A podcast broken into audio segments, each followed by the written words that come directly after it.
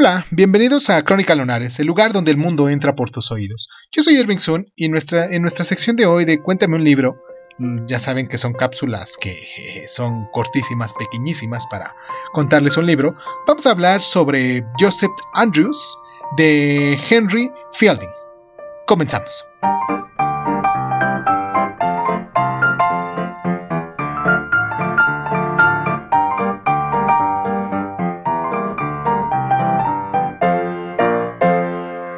Con un título original, un poquito largo, titulado The History of the Adventures of Joseph Andrews and of his friends Mr. Abrams Adams, Joseph Andrews empieza de hecho como una continuación de Shamela, la breve parodia que hizo Fielding de Pamela con la que Richardson había alcanzado un éxito sensacional.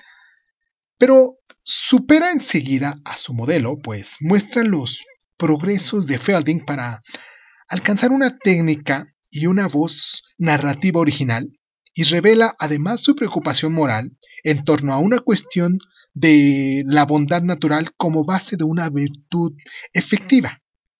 En una cómica inversión de los papeles típicos otorgados a los sexos, Joseph, hermano de Pamela y criado de los Bobby, resiste virtuosamente los lascivos intentos de la señora Bobby, no porque esté falto de vigor masculino, algo inimaginable en un héroe de Felding, sino porque él ama y mantiene eh, fiel a la bella Fanny Colwyn.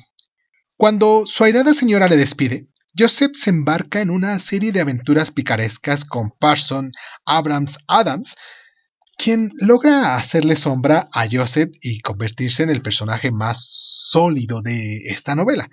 La virtud de Adams se combina con la ingenuidad que continuamente lo mete a él y a sus compañeros en enredos que habrán de poner a prueba su bondad.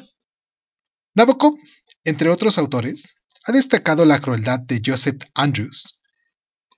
Y Felding parece complacerse con poner a sus héroes y heroínas siempre virtuosos en situaciones eh, comprometedoras. Sin embargo, pese a sus estupideces y excentricidades, tanto Parson como Joseph resultan redimidos por su coraje físico y moral, también por su lealtad y su benevolencia, y la moral humorística de Don Quijote es un modelo evidente.